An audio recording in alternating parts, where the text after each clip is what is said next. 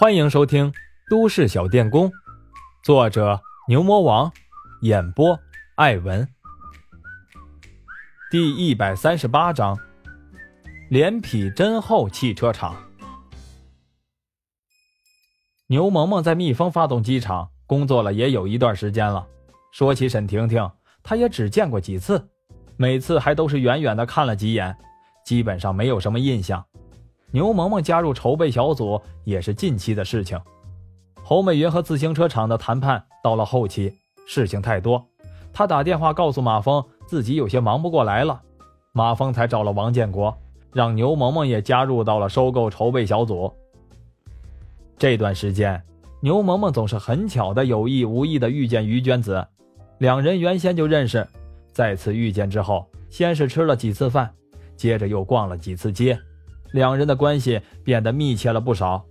后来两人谈起马峰，于娟子无意中说起来，好像牛萌萌厂的沈婷婷和那家大酒店的秦雯雯和马峰的关系都很亲密。牛萌萌一听于娟子的话，心里咯噔的一下子，好像被小刀剌了一下。再后来，牛萌萌无意中和侯美云说起这件事儿，侯美云也证实了于娟子的话。牛萌萌这段时间。感到很苦恼，他有一种被欺骗的感觉。可要是让他说马峰怎么欺骗的他，他也说不上来。反正心里感觉极不舒服，有一种患得患失的感觉。蜜蜂发动机厂的会议室里，牛萌萌第一次这么近距离的看了看秦雯雯和沈婷婷，她一下子面对这两个漂亮的女孩，心里有些酸楚。旁边的马峰先是和侯美云打了招呼。侯美云一见马峰，感觉自己心跳的厉害，她掩饰了一下自己的情绪，礼貌的对马峰点点头。马峰接着又看了看牛萌萌，嬉皮笑脸的说：“喂，牛萌萌，你最近在减肥吗？好像瘦了不少呀。”牛萌萌扫了马峰一眼：“我个人的事情就不用你操心了吧。”马峰吃瘪也不以为意。沈婷婷招呼着大家坐下。接着，他拿起侯美云递给他的收购意向书，认真的翻看了一遍。看完了之后，沈婷婷点点头。就这份收购合同来看，我认为是十分出色的。但是，我们今天在这里讨论的话题是，我们要不要收购自行车厂？沈婷婷说完，对着他的秘书点点头。他的秘书打开了幻灯片，开始一边播放一边介绍：“这是我们全国自行车市场的调查数据。”根据有关部门的调查，目前整个自行车市场的销售呈下降趋势，用户已经开始更多的选择购买机动车。我们要收购自行车厂，就目前的情况来看，不是一个好的契机。接着，沈婷婷的秘书又换了一个幻灯片，介绍说：“这是我们省主流自行车市场的份额介绍，其中大孔雀和永远自行车就几乎占据了自行车的半壁江山。”剩下的大部分市场份额也被较大的自行车厂和国外知名的大品牌所占据，像我们县这个规模的小自行车厂，生存是越来越艰难。另外，随后秘书又换了一个题目介绍说：“大家看，这是一些小自行车企业的生产成本和利润。当然了，他们其中是包含了广告费等成本。即便如此，他们也是在艰难经营。有些自行车厂。”已经被大企业挤得喘不过气来了，而有些大的企业，他们的报表也不是很理想。大家看，这是永远企业的数据。马峰盯着面无表情的沈婷婷看了看，心里想：这个小妞怎么准备的这么充分呀？这个论证怎么看也不像是仓促准备的。沈婷婷的秘书介绍完了，点了点头，站在了一边。婷婷轻轻的咳嗽了一声，说。大家都看到了，我反对收购自行车厂，并不是无的放矢。一是大环境不容乐观，二是我们目前并没有接触到这个行业，所以我坚持我的观点，反对收购。沈婷婷一说完，秦雯雯就接着说：“我赞同婷婷的观点。”马峰瞪了秦雯雯一眼，秦雯雯吐了吐舌头，咽下了后面的话。马峰接着说。大家持怀疑的态度并没有错，另外婷婷也分析的很有道理。牛萌萌见到马峰一瞪秦雯雯，秦雯雯就接着乖乖的闭嘴了。又听到马峰叫沈婷婷为婷婷，顿时感到心里是一顿烦躁。至于马峰后面的话，牛萌萌根本就没注意，直到旁边的侯美云推了推他说：“马峰叫你呢。”这才回过神来。马峰见状，又重复的问了他一遍：“咱们的秘密武器呢？”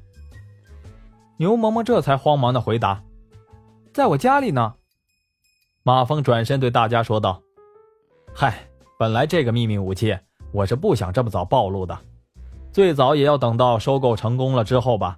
可现在大家既然有疑问，我们就只能提前拿出来了。咱们还是用事实说话吧。”接着，马峰又征求了牛萌萌的意见：“你看可以吗？”牛萌萌见马峰和他商量，就赶紧点了点头。马峰笑笑，这样也正好。大家见到这个秘密武器之后，我也正好想征求一下大家的意见，看看我们需要付给他的发明者。说着，马峰一指牛萌萌：“牛萌萌女士，多少专利费？”牛萌萌一听这个，有点不知所措。马峰接着说：“当然了，也要看我们的牛萌萌女士准备要个什么价钱。”牛萌萌一听这话。这个东西你也有份儿，你说就好了。沈婷婷和秦雯雯突然见马峰又冒出了一个什么秘密武器，被弄得有点措手不及。马峰趁着牛萌萌回家去取的功夫，和沈婷婷详细的介绍了一下这辆车的制造经过。侯美云也是第一次听说这辆助力车，在一边听的是津津有味。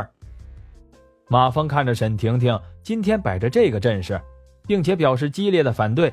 虽然他并没有猜到沈婷婷的真实意图，但是他也觉得有必要挤兑一下沈婷婷。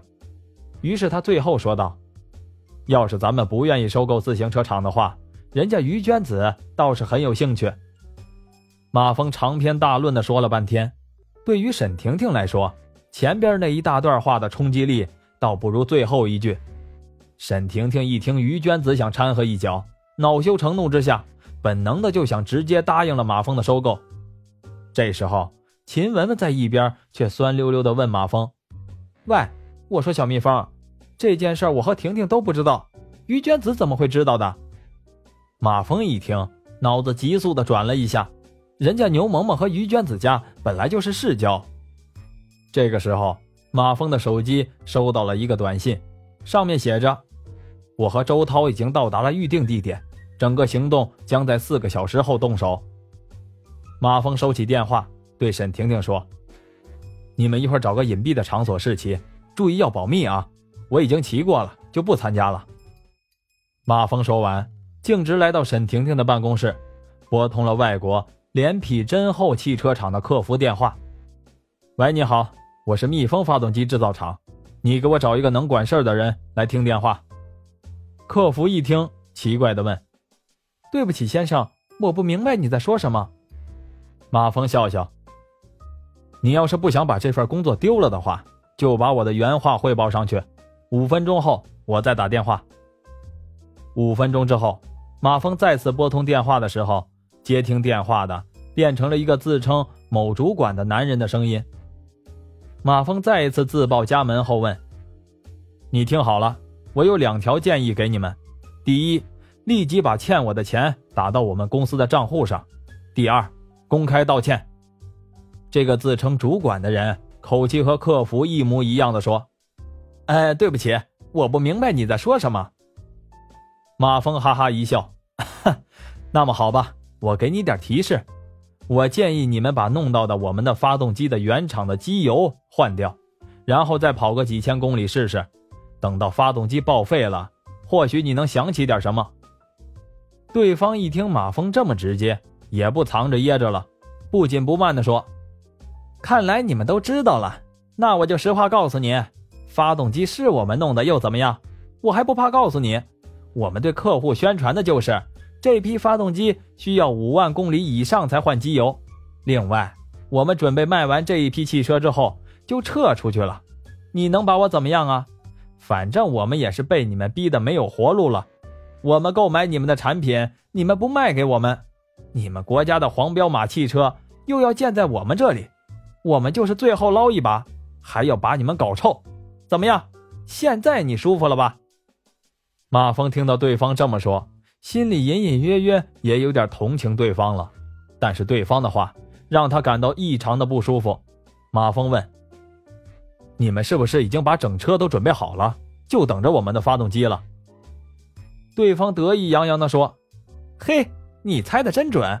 要知道你们的发动机在我们这里口碑可是很好的，我们光接收的预定就可以消化这批发动机了。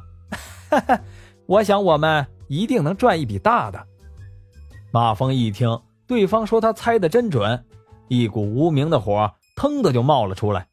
马峰对着电话说道：“你能等到你的发动机顺利到达之后再说吧。”